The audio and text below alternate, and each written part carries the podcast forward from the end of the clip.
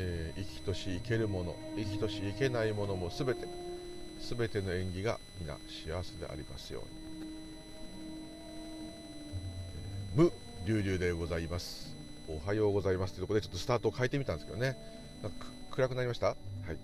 慈悲の瞑想の一部分をちょっと改造した言葉を最初に入れていこうと思っています。生きとし生けるもの生きとし生けないものもう全部って言いたいところです。全ての縁によって起きる。それしかないと仏教ではされておりますので全ての縁起が皆幸せでありますように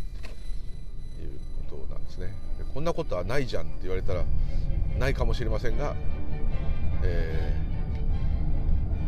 ー、言うだけ言ってみるとそういう感じでございます。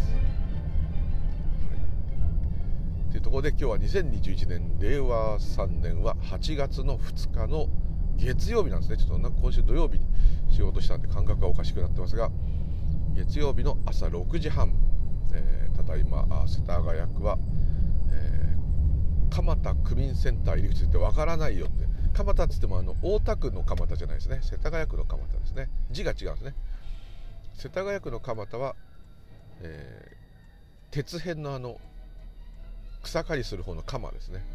の田んぼと。まさに、えー、川沿いの土地のあれですけど。でもあっちの大田区蒲田もそうか。基本的には同じような。でもあっちは海ですもんね。近いですもんね。羽田が近いですもんね。そうか。というとこで、えー、まあ詳しく言っちゃいましたがその辺を通過中。あ前方にドーベルマンとねジャック・ラッセルテリアを飼っているお友達の、えー、おじい様がですね私ももうすぐおじい様という年齢ですけどおじいさんお連れになっているお散歩でよくご挨拶する方散歩されてますね、はい、という感じでございまして、えー、どういう感じだろう、えー、まずお詫びからですね。あピッピママだ今度。マジか。あピッピママかっつっても分かんない。ピッピくんピッピちゃんっていうジャック・ラッセルテリアの飼い主さんですね。窓開けて手振れば多分分かると思うんですけどそんなことをしてたら朝から怪しいおじさんってピッピママはですねあの元今でいうキャビン昔でいうスチュワーデスさんキャビンアテンダントさんで、ね、モデルのような人なんですよね、はい、なんかこう道歩いてて目立つこうお帽子かぶってねワンピースでねこう暑いんだけど爽やかに散歩されてて。おあのなんかこうスタイルのいい女性は誰だと思ってね、えーで犬も連れてるからと思ったらやっぱりピッピピッピママってみんな呼ぶのピッピママでした、えー、ちなみにピッピちゃんっていうのはぜあの先代の犬でですね今違う子に、えー、残念ながら残念ながらというかまあ亡くなってしまってなっておりますけど名前はそのまま残っちゃうと、まあ、こういうパターンよくありがちな犬の飼い主さんにありがちな名前ですと。い。うところで、えー、ちょっと話が伸びましてまずお詫びからというところでございますが、えー、前回の録音ですねちゃんと聞き直してなかったんですね。たまになんかターターってノイズが入るなと思っててこれは車の何かナビだか w i f i だかが何かを拾っちゃうんだなってちょっと思っててえそれは分かってたんですけど、えー、お許しいただくという感じです。昨日おと昨日おとといかのひどすぎましたね。結構自分ではこう思い切った話をした時に限って P が入るみたいな感じでですねあのー、そういう話はすんなって言われてるような気もしないでもないんですけどもあのー非常にお聞き苦しいということで、えー、お聞きそれでもお聞きいただいた方いらっしゃったので非常に申し訳ございません。またそれを教えていただいたウェルカムデインさやかさんまた、えー、坂上さんですね。Facebook でちょっとつな、えー、がってらっしゃる方でスピーチャル大好きな方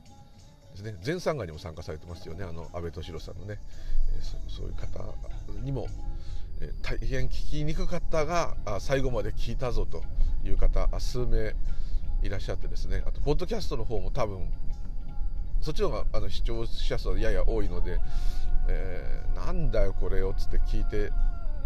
いただいた既得な方たくさんいらっしゃったと。本当に申し訳ございません。削除してしまいましたのでもう一度またレターもいただいた内容ですのでお話しせねばということで録音してまして前段がもう長くて前段で10分経ってるかなっていう感じですね。はいすいません。以後このようなないように気をつけます。一応今録音して一応取れるなって分かってまたあ直しましたが、えー、マイクのやっぱ接続がこうちょっと接触不良があるみたいですね。でこれ Bluetooth だとなんかね車のノイズを思いっきり拾うので、えー、本当はそれが楽なんですけどもヘッドセットでやってるんですけども、えー、ちょっとね今一つ今もちょっと録音見てみよう。ははははははは大丈夫ですねはい絹田公園サイド通過中でございます。というところで前回と同じネタになるんですけど前回は消してしまっているもんですから前回はないというところですね。空海さんの話のそして宮沢賢治さんの話と。そして、えー、その次になるんですけど一度録音した内容をもう一回しゃべるっていうのは非常にまた難しくて多分同じようなことは言わない可能性はありますけども、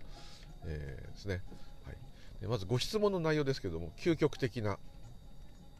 で、えー、ご質問いただいた方もですねありがとうございます。2度にわたりすいません。なんかうまく多分聞いていただいたと思うんですけども録音の悪さに、えー、ものすごく苦しかったと思いますので本当に申し訳ございません、えー、今回なんとかね、えー、うまく撮れてるといいです、はい。えー、そのいただいたご本人様からもこれは究極的なことへの質問だとおっしゃってらして非常にそのスピーチュアル長けてらっしゃる方で、えー、いらっしゃると推察させていただきました、えー、どのようなご質問かと言いますとと前回のライブウェルカムレインさやかさんとネイチャーギターチャンネルの、えー、中村さんと、え、お二方にお力添えいただいて録音した時に出た内容ですね。で大和田奈穂さんあの有名なスピリチュアルのスピーカーの女性ですけどもその方のネタからですね、えー、まあ、そこ聞いてらっしゃらない方いると、まあ、ライブ聞いていただければ分かるんですけど、まあ、長いですからねちょっと、えー、きますと、えー、まあ、その方はまあ私がいないのまあ何ていうんですかねそういう方多いですけど、まあ、それをもう最初の頃は特に力説されてもう誰もこの世にはいないと。要するに個人がいないってことを言い切るわけです。全体の活動、まあ、ある意味それをライフという言い方した彼女はされますけどそれしかないと。であればですね。でまたお釈迦様も私は留守ですと。おっしゃってた。ありますね。誰かがプレゼントくれたりしてもそのプレゼントを受け取る主体がないんで申し訳ないけど主体のある方にそれを持っていけっていうね。こういう言葉って普通の人使えないで各社でもちょっとあんまり言わないだろうっていう。ね。でこれはどういうことかなってちょっとその時分析していったのちょっと簡単に言いますと合ってるかどうか分かりませんけど、あの、普通っていうか多いのはよく見聞されるそういうスピリチュアルの方とかお坊さんとか、まあ、究極的な方は別ですけども宮沢賢治さんにしても。あの、まあ、もしかしたら、どうか分かりませんけどね、まあ、ああくまでこれあの推測でご本人に「そうですか?」って聞かなきゃちょっと分かりませんけども。私がいなくなったという体験はいなくなったんじゃなくてもともといなかった私がないことに気づいたんですね。まずここが最大のよく間違えるところです。まず私って今いますよね。私がいるっていう感覚があります。この感覚は現れている一つの現象の機能ですね。宮崎さんに言う通り現象です。でこの感覚で現象なんだけども、まあ、全て現象なんですけどね。特にこの私というものは全く実在しないえー、もう物語の主人公です。でこの物語の主人公はこの俳優さんはあのもともとないんですね。ないんだけど現れてて。でないないんだけど陰ろうかあちょっと現象かそういうちょっと映画の中の人っていうかそういう感じで現れているんだけれどもいつの間にかそれが本当まあそれも思ってるのも私なんでねどうしようもないんですけどそれが本当だと。人生が本当だと。もっと言っちゃえばそれしかないと。だから悟りとかなんかいろんな目覚めとか言ってもそれも人生の中での経験いい経験っていうかいいのかどうかわかんないですけどなっちゃってるわけですね。絶対この私ありきなのは間違いなくてそれが悪いって言ってるわけじゃなくて、えー、もうそういうもんですね。私が悟るんだと。私が目覚めるんだと。私が幸せになるんだと。何でもそうですね。それでいいんですよ。それそうじゃなかったらおかしい。そこで違うんだっつったらその違うんだって言ってるのは誰ですかってすぐ質問されちゃうと私ですってなっちゃう。んで同じことになっちゃうんですけど。まあまあまあ一般的にほぼ99%の人はこうそうなんじゃないかと。オリンピック見ててもそうですね。もう相当ねしょっちゅう感動してるんですけど昨日の松山さんはね本当にがっかりして。やっぱり自分は右翼なんだなと思ったんですけどね。あ関係ないですね。はい。あの ねえー、まあみんな素晴らしい演技の方たちで。でもやっぱりその人たちが努力したっていう感覚はあるわけです。この人たちがすんごい頑張ってからこうなったんだと。まあ競争してるだけだよって視点からすればその通りで受験とかと同じなんですけども、まあ、それは欲なんですよ。欲なんですよ。世界で一番になりたいっても欲です。それは別に仏教的な言い方するとこやっぱ悪いっていう感じになっちゃうんですけども極端は良くないと。そうかもしれません。それはその視点で言えばそうかもしれない。ただまあ普通にね、えー、普通にっていうのがどれが普通か分かんないけど、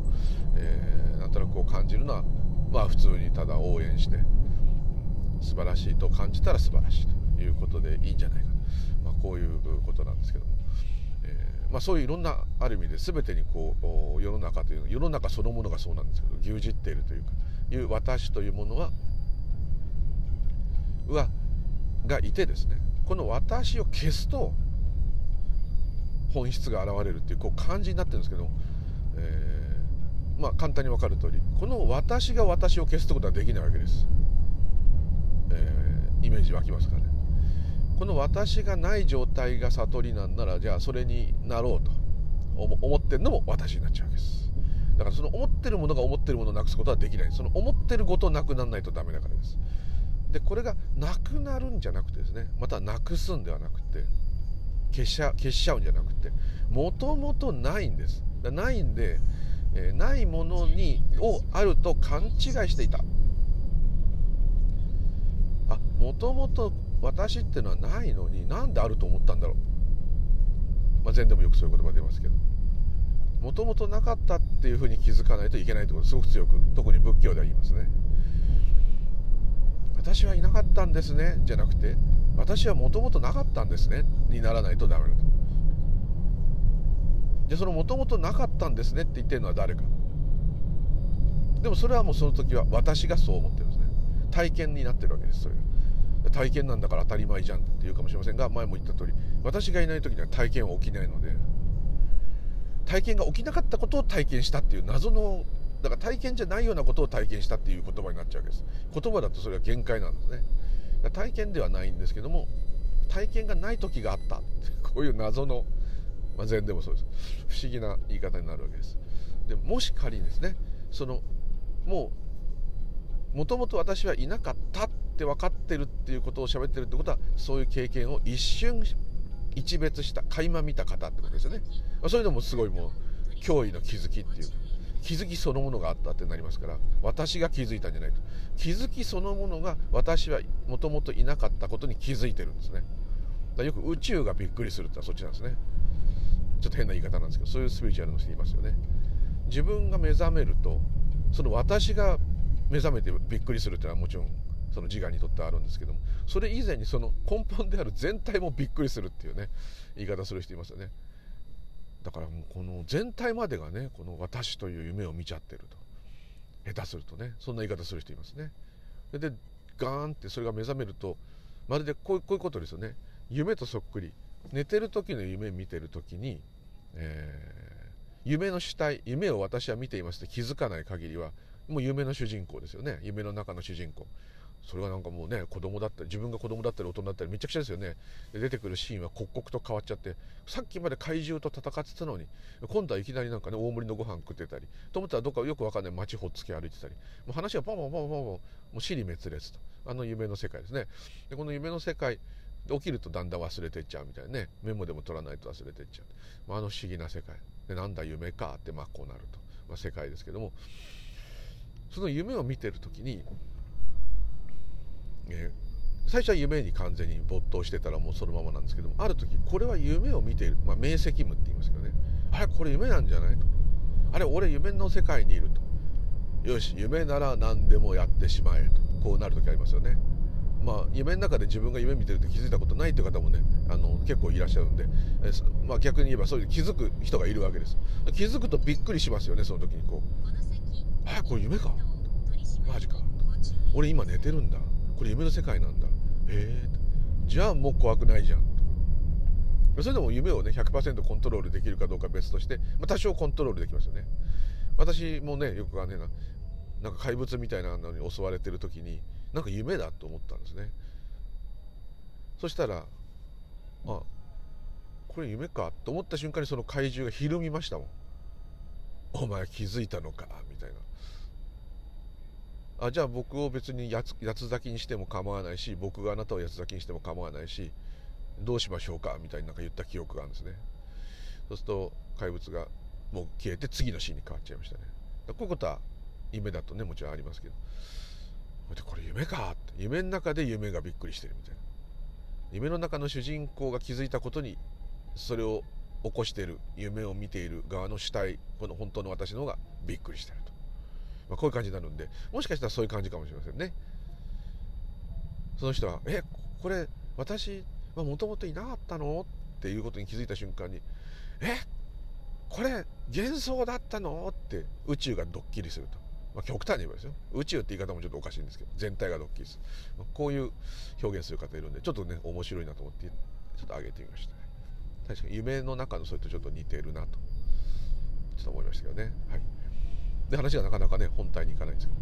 ということでこの私はもともといなかったっていうのに気づいたっていうことは私はいませんでしたってこういう形でできるってことはまた私ですねそれ。ですけどもそういうふうに言ってたとしても本当にもともといなかったでもう完全に、ま、何回も何回もそれを繰り返す。私いなかったこと気づくまた私戻ってくる。今そのようなまた体験が起きました。またある時私いなくなる。すいません。今日一日私いませんでした、ね、だんだんこれが顕著になっていってある日いなくなっちゃう。いなくなっちゃうというかもともといないですから。全体だけになっちゃう。でこういう方がいた場合はある意味それはその方はもうお亡くなりになっている。すごいちょっと失礼な言い方ですけど。大和田さんのファンに怒られちゃうかもしれない。目の前に肉体はある。それはしゃべる。コミュニケーションも取れる。日々毎日いろんなことに苦悩したり悩んだりするのも同じ。病気になるのも同じ。でその人の寿命を全うしていく。しかしその人の中にはその私というこの幻想である感覚元素って言ってるわけで機能。私という機能が欠落している状態。つまりそれは私という感覚がなかったら、えー、なくなっていると言ってもまあおかしくない。なんでかって言いますと例えば私なんかこうどうしても介護の仕事であれですけど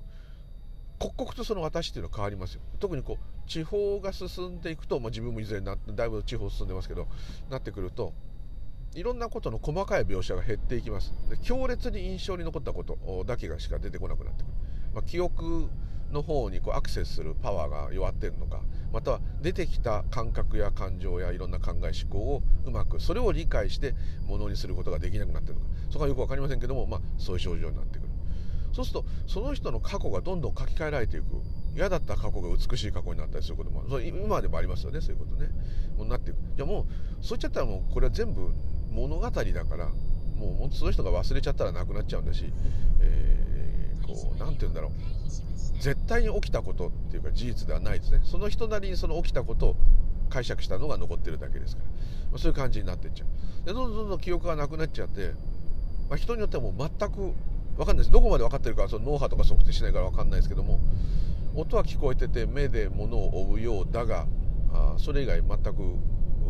コミュニケーションがまあ取れない。で痛い時は痛いっていう顔になりますよね。そういうのであこれ嫌なのかなとかそういうのはもちろん分かるんですけどもそうになってくると。そうするとその人の人格というかですねこのその人でいういわゆる私というのはきちっとあるのかと、えー、もしかして私が弱まってんのか。でもちょっとね意外と苦悩っぽい方もまあこういう話するとまあ老後がみんな怖くなっちゃうかもしれないんで自分もそうですけど、えー、苦悩っぽい方はまあまあ多いですね。だからやっぱりこう分かんなきゃいけないのに分かんないのはおかしい。自分でこうなんかイライラする。思い出す時にほら思い出せないでイライラするじゃないですか。なんかあれの頂点みたいになっちゃってるなっていう感じの人は結構いるんですね。特に元気な地方が出てんだけどすごく元気な方これは非常に結構苦しくて大丈夫大丈夫って言ってあげないとまあさらにそこでうつも一緒にくっついてみたいになって。でもある程度言ってですね本当にまあ、うん、まあ大変言いにくいけど、まあ、こういう業界の人間なんでしょうがないんですけど、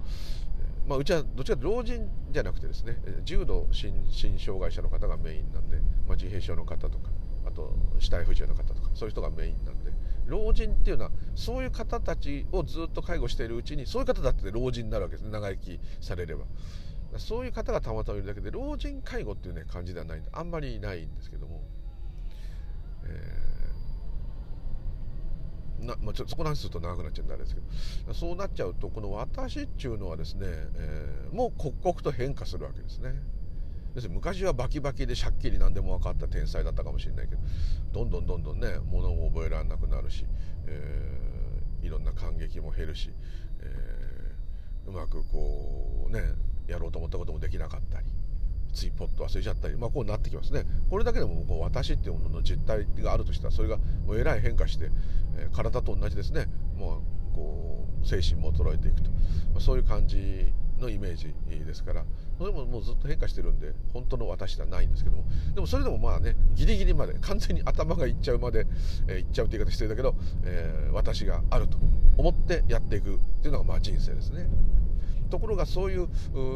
体験をしたもしくはあ私は幻想だったって見破りきってるうちに完全にそれが消失してしまった。私という機能が消失してしまった。でもそういう人と場当たり場当たりしてもですねその人たちがいくらそういうふうに口で説明してくれて私いないんですって言われたとしてもですねこっちにとって調べようがないんでね、えー、事実は分かりませんけどももし仮に感覚的にですね、えー、その人たちが私というその主体がないんであればですよないんであればもう物語が発生しませんから物語ってのは人生っていうものが発生しないんですよ。その人個人っていう感覚がもちろんあるわけないのでえー、もう生まれたも死んだもないんですよ。だこれある意味そういうと般若心経の言う通りになっている。意識もないですから。意識ないのにその人ちゃんと喋ってんじゃんって。そういう意味です。意識を失って気絶するっていう。あと寝ている時意識がない。これとは違うんです完全にあの普通に生活してる人がまあある意味。それを意識はあんのかもしれないけどそれを意識に映し出されたものを認識する主体がないんですね。そうすると何も起きてないのと同じになっちゃう。だその視点から言えばその人は一見普通の人間に見えるんだけど何も起きてません。誰もこの世にはいません。苦しんでる動植物なんていません。ってことなんですでそのライブでさ ちょっと長くなりました。質問いただいた方の質問っていうのは人間に自我というものが本当はない。一つの機能だってないんだとすればもともとそういうものを自我というものがないような動植物あと石ころ木とか自然現象でと言われているもの建物、何でもいいんですけどそういう海宇宙星にもには自我がないってことは実際この宇宙に誰もいないと。そして動植物にはでは苦しみがないと。言い切れ,、ま、言い切れますかって言えますかってこういう感じでしたよね。ご質問でしたね。これはね本当に前段でこんだけ説明しちゃうっていうのはですね究極的なことなんでパーンと「そうです」って言っちゃったらもうなんかこう、まあ、学びにならないっておかしいですけど「へえ」でなんか本当実験の結果で全ては量子でできています。へえこれで終わっちゃうんです。これはこれではもったいない。まるで人間の知恵が宇宙に勝ってるかのような錯覚を起こす。どっかでやっぱこの人間至上主義っていうのをね叩き潰したいっていうのは私必ずいつもあってですね。その学問やる人は素晴らしいんですけどもでももっとナチュラルなですねこう何と言ったらいいんだろうなこれ。生物としてこうあるっていうところある意味そういう現実的に言うんであれば。そこにこうだからやあのなんか原始人みたいになれって言ってるんじゃなくてですね絶えずそこをも持ったまま自分は動物だって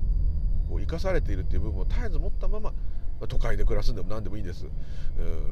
ね、パソコンとスマホの生活でもいいんです。そこにいるつまりこう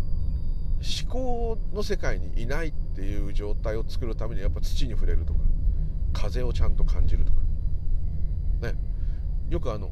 禅のお坊さんとかねいろんなお坊さんがよく扇子持ってますね。であれいろんな教えのためにも使うんですけど扇子でよく仰いでるんですね。冬でも仰いでるんですよ。そうすると寒いじゃないですかって誰か聞くといや本当にねこの空間に大気があってね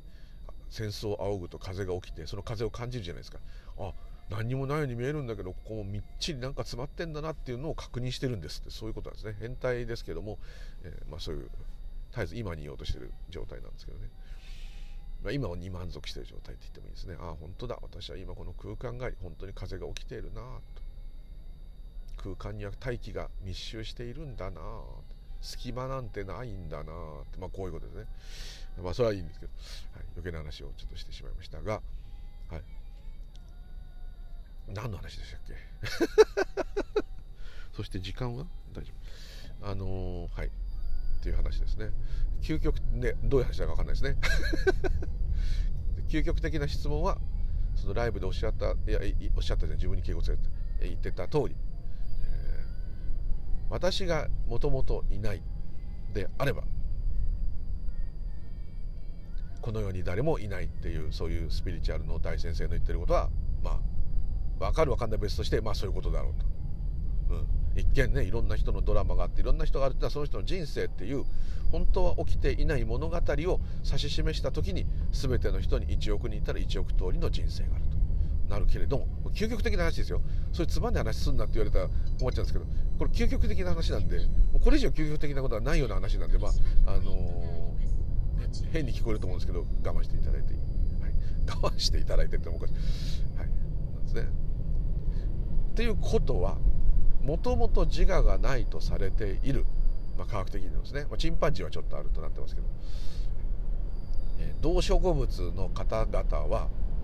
また自然のいろんな空気とか宇宙とか太陽が光ることとか月が昇ることとかそういうことも全てひっくるめてそこに私がないんであればですよ。苦しむ主体がないんだから人間の目線で見ればあそこで動物は苦しんでる。うちで言えば例えば愛犬が病気で苦しんだとか愛犬が笑ってるとか泣いてるとかそこに一喜一憂するわけですねこの私っていうのは。ところがそれは私が見てるからですけどね。そういう目線で見ちゃうわけですけど。多くの人がそう見るでしょう。野生の弱肉強食の世界を見れば厳しいなと。動植物は頑張ってるなって。ね素直にそこに喜ぶ。でもあれらを見て喜ぶってことは僕はですねやっぱねあの人たちが思考の世界にいないからなんだと思う。思考っていうのは考える方ですね。考えの世界にいない。私を立てて生きていないっていうところがすがすがしく潔く心地いいんですね。多分そうだと思うんですね。森を見たり海を見たり動植物を見て癒されるっていうのはそこだと思います。普段ね私っていうものをどっぷり100%でやってる生き物としてはあああの人たちはいいなとこうなると思うんですね。って話が取りました。ということはあの人たちに自我がないんであれば主体がないんだからどんなに残酷な動物のシーンがあろうとある意味こう私も前回の録音で言ってましたけど屠殺場、えー、2回ほど3回か、まあ、そういうのを勉強するっていう意味で、えー、見学に行ったことがあります、えー、かなり衝撃的だったり、まあ、インドの旅行中にいろんな動物を生贄に使うんで片っ端から首跳ねて血血の池を作って、まあ、カーリーっていう女神ちょっとおっかない女神ですけどに捧げるっていうのは今でもインドでヒンズー教でいっぱいやってます。お釈迦様の時代にそれもお釈迦様が否定したんですね。そんなバカな摂取はやめようと。それでも未だに続いてますんでね。お釈迦様がいた時2500年以上前ですから2500年それからもまだ続いちゃってる、まあ、そういうことなんで、えーまあ、基本的にはそれは私は反対です。ただまあインドにいた行ってた時に、えー、そういうのはいっぱいあったしもう匂いがしてくるんですね街に。その普通じゃない匂いが血の匂い。でうわっと思っていくと、えー、ヤギが108頭煩悩の数殺されるんですね。除夜の鐘と同じで除夜の鐘にしとけよってせめて。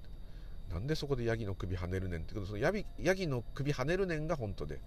それをヤギの首を108つも跳ねなきゃ儀式やれないようなあ宗教にはまっているのは愚かであるっていう意味でお釈迦様が、えーまあ、金じゃなかったかもしれませんけど108回。数珠のかあの粒の数も玉の数も108個。またはそれ以上にしてるのは煩悩の数です。これだけ愚かな行いをする生き物であるということを戒めのためにお釈迦様がその儀式から取り上げた108の数字、なんですね。まあそれを否定するもんじゃないし、まあ、否定できないしヒンズー教の人はそれを信じてねやってるわけですし、えー、だからってヤギをねでまた菜食主義なんでヒンズー教の人食べないですね。ヤギをそのままもうまあ基本的に今はどうしてるか分かんないですけど私が旅行してた頃はあ捨ててました。焼いたりね流したり。あとまあ神様にあげたもんだからこれを食べるっていうのはおかしいと。いうのもあったり。ということはまあ無駄死にって言い方はどこに食べたって結局殺すのは一緒なんでどれをもってどう言うっていうのはもう全く縁起の世界では分かりませんけれども、えー、まあ個人的な多分感覚として一般的にはあんな残酷なことして食べもしないなんて何なんだと。そこら中にあるわけですよその寺院が。結構コンビニエンスストアのようにあるとは言わないけど。だからそういう血をためるためのコンクリートの池がそこら中にあるわけですよ。でそれが蒸発してから臭いわけですよ。あったかい国で。それがもう漂ってる。それがもうお釈迦様の前からですかね。3000年ぐらい続いてる。すごいことなんですけどね。すごい縁起って言っちゃいますねそこで。あんまりね好きな縁起ではないですけど。まあそれはこっちの主観になってしまう。んであれですけど、まあ、そういうのもあるんですけど。だからそれがそういうこともねある意味本当であれば本当にその人たちに自我がないんであれば行為としては愚かかもしれない。が人間としてはそれを注意すべきっていうのはお釈迦様の態度は全く否定することはないんですけども本当の本当の究極的な意味で言えば動物たちの中に私という死体が留守なんであればですね、えー、本当は何にも起きてない。ということはそれが残酷だと思うこっち側も起きてないですよ。そのその視点で言うと。無の視点です。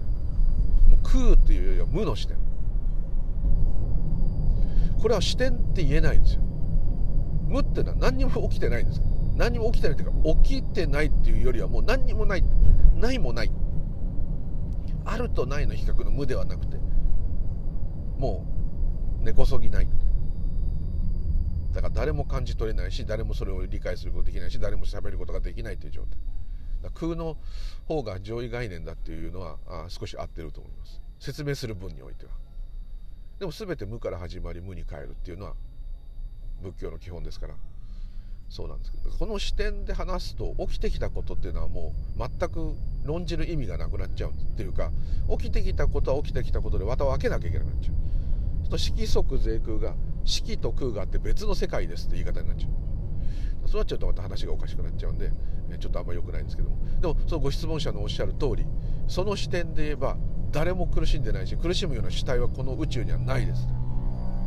そこはもう言い切ります。でここからが最大のポイントだと思うんですね。でもそれを今そういうことは理解できたとしてもねもしかしたら死んじゃうってことはそういうことかもしれない。だけどもまあそれはあくまでこのシャバの中で私がいなくてもですね私がいない式の世界でもそれは多くのそういう分かってるスピーカーも言ってますしお釈迦様も言ってます。自分は留守でその人たちはもしかしたら本当に悩み苦しみはもう起きない。何が起きようと腕がもげようとね目が見えなくなろうと何が起きようと。その人自身はそれで悲しんでるように見えてもその悲しんでいるっていうのが分かるものがもういないわけです。ちょっとイメージ湧きますかね。であればその人がどんなに右往左往してようと右往左往してるなって認識してる人がいないから傍から見ればかわいそうに大丈夫って声かけてもでその人が泣きながら助けてくださいって言ったとしてもその人はそれを体験できてない。っていうかその人はいないわけですから。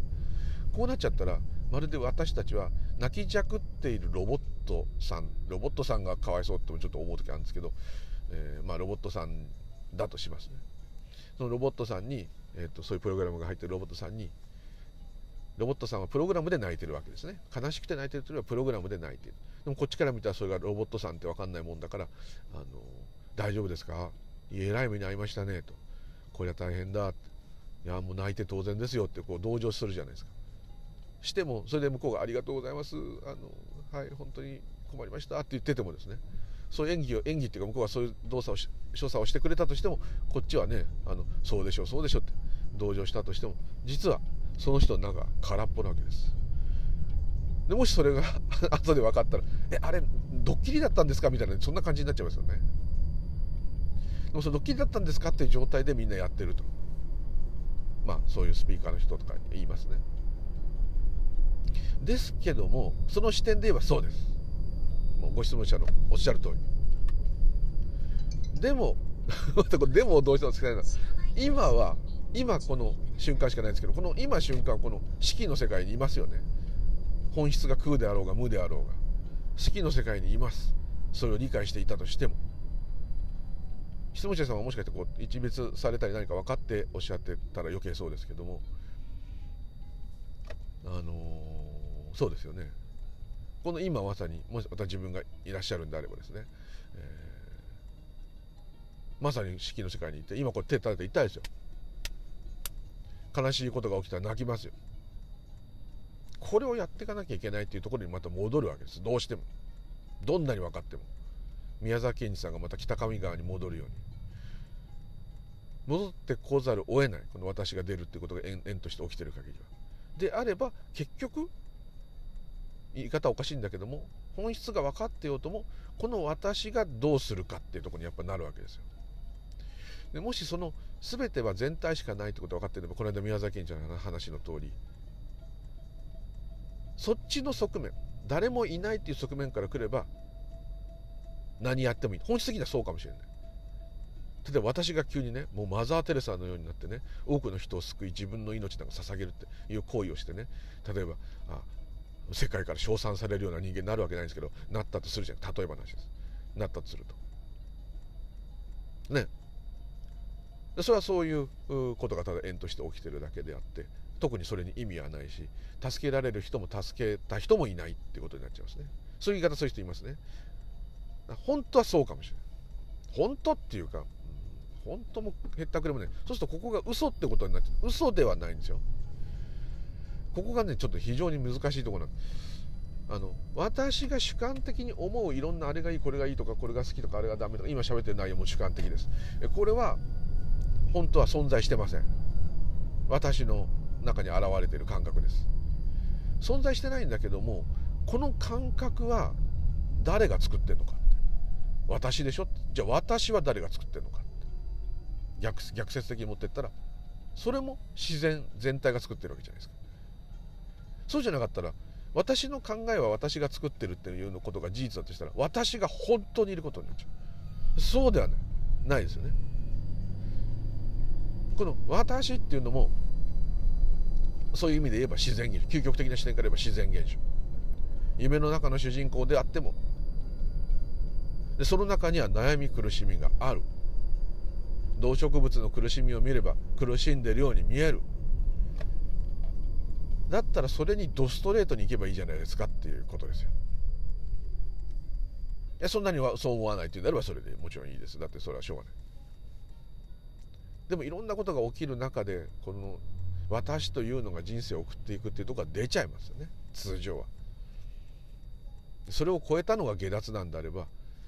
なんと感覚的には下脱って寂しいなって気もしちゃうんだけどでも未来永劫こういう私っていうのが起きてまた何かやっていくっていう現象が続く輪廻するんであればまあそろそろねもういいかなというのが出る人もいてもう自分のエネルギーは枯渇して構わないというところに達する人はもしかしたら下脱。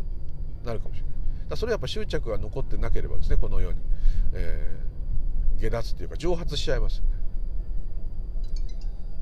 ね。蒸発してもね水と一緒で気体になって宇宙に広がったとしてもまた何かでね一つのご縁を起こして水となって降りてくるかもしれない。よくですね弥勒菩薩になって、また仏様が現れてこの世の人たちを救うって、まあ、すごい何億何千年先ってことになって、まあ、ある意味無限の先って感じなんですけど、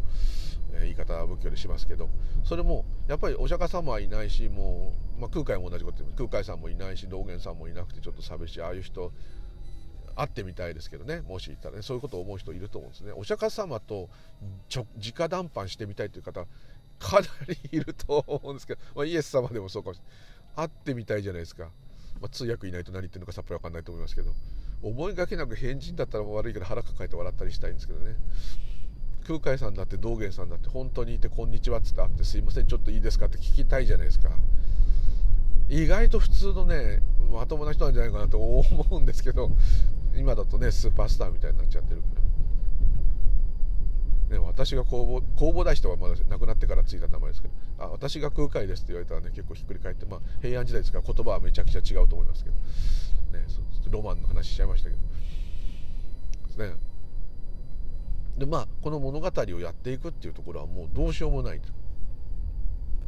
宮沢賢治さんで言えば空海さんもそう。じゃあなぜ空海さんがですねそういうのが全部分かって遣唐使船でまたお上の命令も破って日本に帰ってきて密教を広めていく。あれは何のためかって主上サイドですよね。宮沢賢治さんと一緒ですよね。それまで奈良仏教がいろんな奈良仏教悪いってわけじゃないですけどそのどっちかというとこうある程度ねお上またお上寄りの指揮者の方だけが学ぶ。まあ難しかったですからね。いろんな学問を勉強した人じゃないとその仏教を理解できない。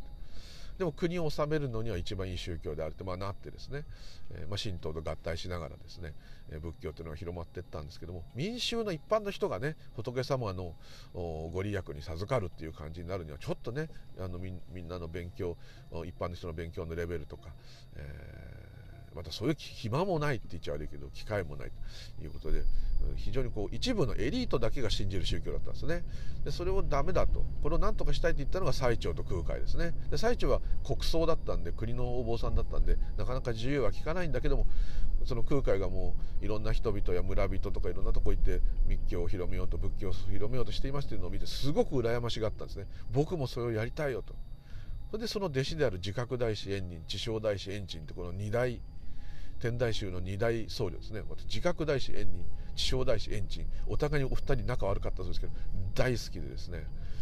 自覚大師円仁超生かしますからあの円仁さんのなんか本とかねいくつかありますけどあの人が中国に渡った時のお話の日記みたいなのもあ本でありますもしですね自覚大師円仁弘法大師空海ばっかしにならずにですね、えー、天台宗はやっぱ最澄さんが起こしたけど円仁さん超生かします。かっこいい。男の中の男。ちょっとこう男惚れするとかのね自分ちょっと危ないんじゃないかなと。あなんでもないです。はい。えー、なんですかね。はい。っていうとこで、えーまあ、ちょっと話飛びましたけど。も、はい、そういうのを一般の人に広めたいっていうのが出たわけです。でそういうのが全部分かってる人がなんでわざわざそれをみんなに広めていくのか。お釈迦様もなんで悟って自分が悟った話なんて人に言ったってこんなの分かんないやと。僕だけの心に心にというかそれとどめておこうってなった時にブラフマンが現れて梵天感情ですね。梵天さんがちょいちょいちょいってブッダさんよってそのすんごいその理解をさみんなに話してよと。いやいやこれ普通の人に話したって伝わりませんよって言った。らいやわかんない。伝わるやつはいるよ。やってみてくれ。頼んだぞで意図的にブッダはそこでこの教えをみんなに広めようという欲を起こしたって書いてあるんですね。わざわざ起こさなきゃ欲が起きないのかと。大したもんだね。さすが留守な人だねってちょっと思った。表現がねおかしいんですよね。そういうにお釈迦様の文章っていうのは。みんなを救う欲を残した。でその証拠がですね観音様ですね。お地蔵様ですね、えー、文殊菩薩国蔵菩薩まあ地蔵菩薩ですね。観音菩薩十一面観音千手観音馬頭観音。言ってたらキリがない。順帝観音福賢弱観音。ね。菩薩ってつきますね。ボーディーサットバーですね。でボーディサットバーは修行僧って意味ですね。え観音様修行僧なの？お地蔵様も修行僧なの？まだ修行中なの？っていうのは、これご存知の方多いと思うんですけど。もう全部悟って分かってるんだけども一般の人々にそれを伝えるために自分が悟りきってこの世から消えてしまって下脱の世界に溶け込んでしまったら誰がこの主女困っている人たちや動植物を救うんだねと。それを救うためにわざと全部分かってんだけどあえてこの地上に修行僧として現れて人々を救いに導くと。こういうのが、まあ、方便ですよ。方便ですけどもそういう理由でいるのが菩薩なんです。あの山ほどいる種類の菩薩。普賢菩薩。全部そう。そういう姿なんです。それで修行僧の格好して特にお地蔵さんなんてシンプルなお坊さんの格好して。で街中にいっぱいありますね。田舎なんか行っても。道祖人と混じっていっぱいありますね。お地蔵様はもう特にね強烈な悟りを分かっているとされている。強烈な悟りを分かっているとされているしあと大地という意味もあるんですね。地面っていうか大地。全てを育む元である大地地蔵さんなんですけど観音様はもう完全なそのまま人の心に宿る慈悲そのものですね。ですからそういうものになって人々にまあ、ああいう方たちがいるって思いたいけど、まあ、いないとしても大地になったり人々の中にある優しい心になったりして多くの人をその下脱へと導くという役割を担っているので本当はもう完全に如来なんだけどもあえて菩薩という身分に落として皆様を強化するそれで流行ってったっていうかまあ身近になりますからね仏様がもう大日如来とかなんかどっか行っちゃって遠いなお釈迦様も遠いな。そういう時にこう身近にね教えてくれる先生となってでそれが第一来の分身となってそこら中にいると、まあ、こういう言い方にお不動さんもそうです。なってるわけですね。どうしても自分は欲に走ってしまう。この欲を断ち切るような仏様になるかってお不動産がよっしゃ俺がこの剣であ縄でまずその欲を掴んで剣でぶった切ってやるから安心せえっつって。でごまの火でお前の煩悩燃やしてやるわって、まあ、こういうことですね。ちょっと仏教の話になっちゃいました。もうシャバだからこそそういうものがいっぱい出てくるわけですね。でお釈迦様がそれでねじゃあ分かったと。よし。じゃあ人々を救うと。自分の話を伝えていくっていう煩悩を意図的に起こしたっていうんですね。誰が起こすんだろうって。宇宙が起こしたでもいいですね。それでもうあんなもう無理してねもうインド中の広い国ももうフラフラになって歩きながら説法し続けたわけですね。でそれが私の役割だとかね多分そういうことではないんですね。もう空海がそのこと言ってますね。もう自分は第一如来なんだと、まあ、偉そうな意味じゃないですよ。第一如来じゃないものなんていないんですが第一如来だということが分かったんで第一如来として生きますと。こういうことなんですよ。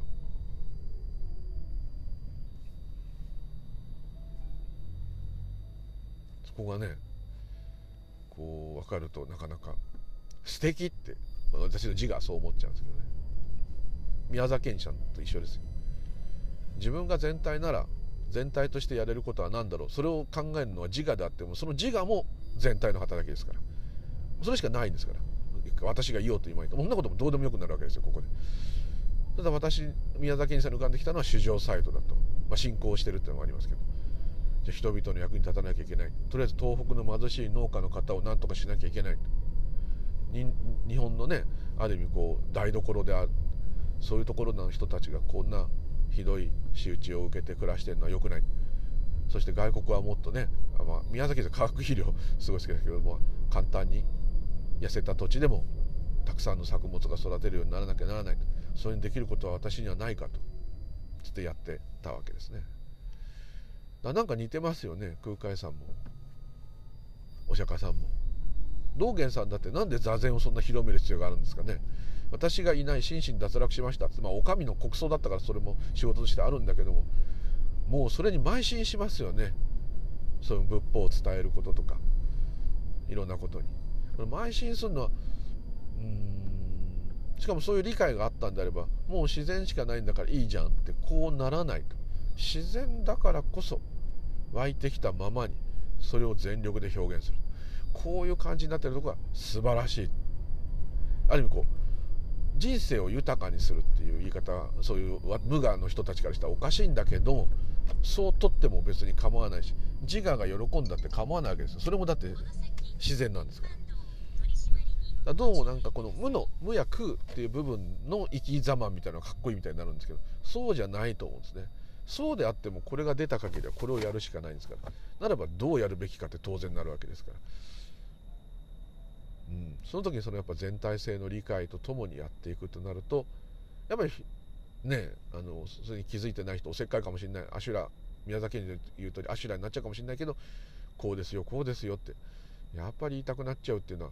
なんかわからないでもない気がしますね。ですのでそのないっていうねちょっと話が飛んじゃいましたけどないっていうのはその通りだと思います。でそこでしか悩みあの上上レインサイガさんもおっしゃってあ書いていただいたけどそこの境地しか全ての思いのいろんな面倒くささやそういうものが消失する状態っていうのはもう主体がなくなっちゃわない限りはないですよ。ロボットになるまで。でそうなっちゃえばあ自分がいなくなっちゃったら寂しいとか自分がいないっていうのは辛いとか思えないですから。それを思ってるのは自我ですから。それもないんだから。もうないんですよ。何にもないないですね。でもそれを自我から見ると怖いっていうかね虚無っていうかね寂しいって感じしますね。それが残ってるってことはそれを感じられるっていうのは私がいるからなんですね。ですからこの私がいる限りはこの人をやっぱりなだめてですね。この人が、まあ、少しでも幸せになるようにってなっちゃうんですだからここはもうしょうがないんですよ。そのために仏法を学ぶとかね。そのために何か悟るとかね。こうなります。もうこの人が腹減ったから食うっていうね。いやブッダだって腹減ったら食うんですよ。だけどそれも私が食っているっていう感覚がなかったら食ってても食ってなくてももう同じ何もないわけです。それは究極的には楽ですよ。楽っていうこともないですもん。楽か苦かもないんですから。それはまあ究極的でまあそれが本当の本当っていうかまあその先もね私はあると思うんですけどね。ないならないなりのないないからあるの世界の中という言い方もおかしいけどあると思うんですけど。それはどういうのかっていうのは分かりませんけど。必ずエネルギー普遍の法則じゃないですけど。どうなろうとその私の燃え尽きようと、うん、終わらない。宇宙の動きは終わらない。動きそのものになってしまっているってあればそれでもう子としてはもう存在できないけど。そういうことかもしれませんけど。とにかくまあ終わらない。でもその時きっとあ私今度エネルギーになったんだ。へえ私全体になったんだ。へえ全体やってよっとってこういうふうにはならないですね。そう言ってるのはそれ個人の感覚です。そういうのはないと思いますね。まあまあ推測ですけど全部。なんか限定的に縛ら縛られているっていう感覚ではなくなると思いますけどね。それがまあニルバーナなんであれば素晴らしいかもしれませんね。なかなか自我はねそこはいいなって思えないんですけどね。でも本当に自然に無意識に思う皆が求めてるのはそこなんですね。究極的な楽。まあまあそうなっちゃうんですけどちょっと話が飛んじゃうとあれで長くなってあれですけど。あやもう50分こんなに？はい。っていうところで、えー、結局これをやっていくしかないっていうところに戻ってくると思います。質問者様のご質問はその通りと。究極的な視点です。でも私がいる限りこれをやっていくしかない。やっぱそこに戻ってくると。っていう結局なんだ？じゃあ結局ただこのまま普通のままじゃんっていうそうです。その気持ち全体性の気持ちがあるといろんなものがまあそれも欲かもしれませんけどもよりよく見えてよりよく聞こえてよりよく嗅げてよりよく味わえると思いますね。だからダイナミックさが増すかもしれません逆に。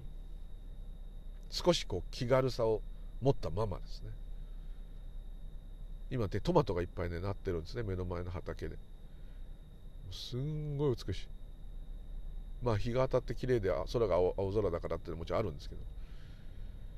いろんな気持ちが湧きますね。暑いすぎなんじゃないとかね。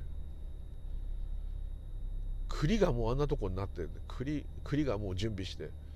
丸々とトゲトゲと丸々としていますね。ちょっと可愛いですね。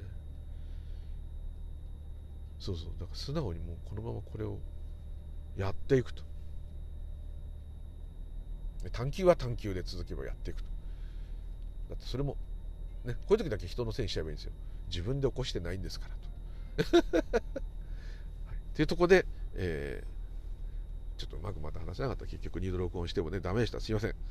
てとこでしたが、えーこれでお許しいただきたいと思います。